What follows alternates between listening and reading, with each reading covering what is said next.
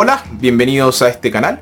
Hoy vamos a proclamar y reflexionar el Evangelio de este domingo, 28 del tiempo ordinario.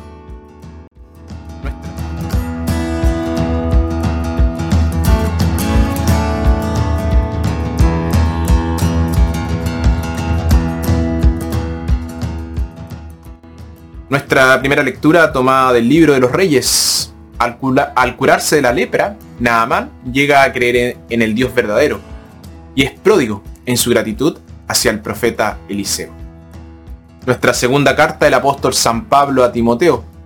Pablo le dice a Timoteo que la obra de predicar el Evangelio resultará en dificultades, oposición y persecución.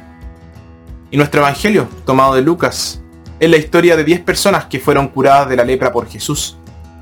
Y como solo uno volvió a agradecerle. Evangelio de nuestro Señor Jesucristo según San Lucas.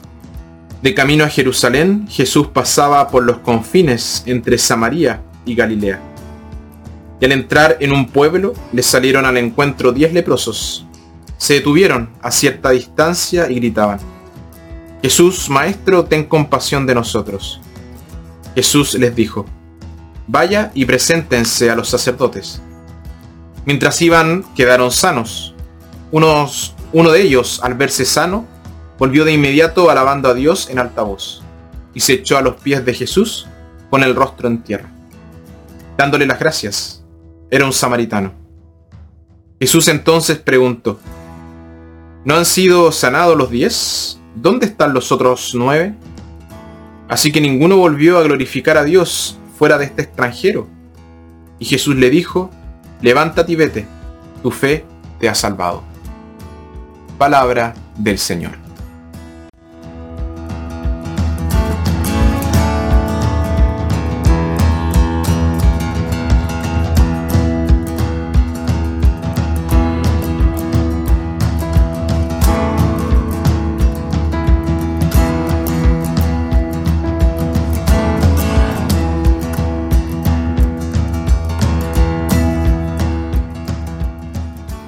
Bueno, yo creo que muchos de nosotros hemos visto la película La lista, la lista de Children. Gracias a esta película, el nombre de Oscar, Oscar Children llegó a ser conocido por millones de personas en todo el mundo.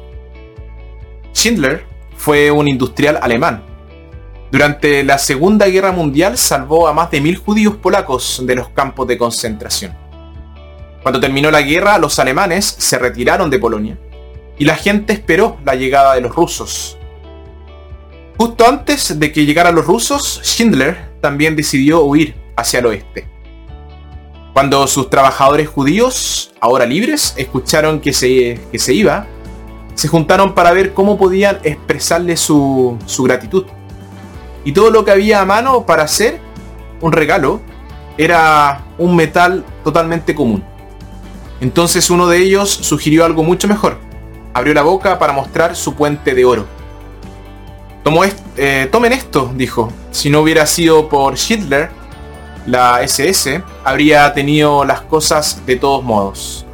Mis dientes estarían hechos un montón en algún almacén de la SS, junto con los colmillos dorados de muchos otros.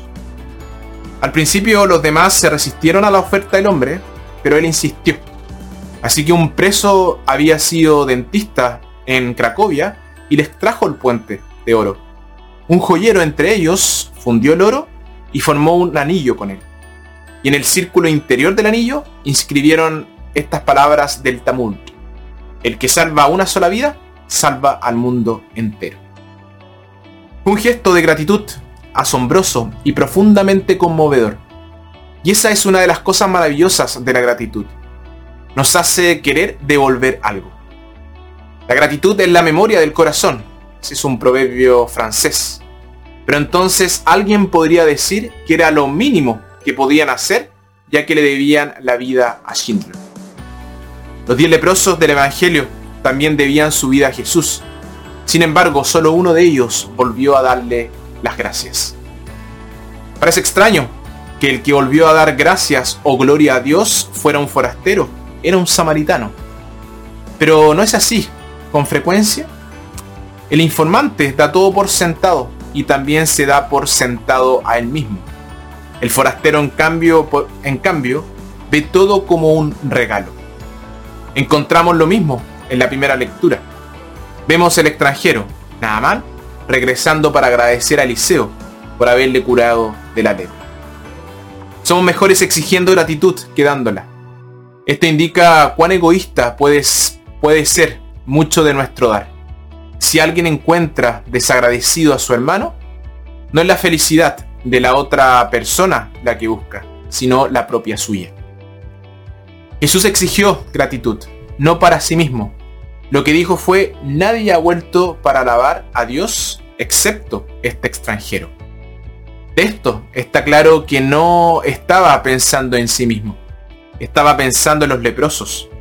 Es algo bueno y necesario que el destinatario de un favor pueda mostrar gratitud. Es tremendamente importante para nosotros poder expresar agradecimiento. Es bueno para nosotros en primer lugar. Nos obliga a reconocer la deuda que tenemos con los demás. Y por supuesto, es bueno para la otra persona porque la hace sentir apreciada. La persona que no da gracias por poco, no da gracias por mucho. De ahí la importancia de agradecer y apreciar los pequeños favores y servicios prestados cada día. En cuanto a expresar gratitud a Dios, Dios no necesita nuestro agradecimiento, pero debemos agradecerle a Dios.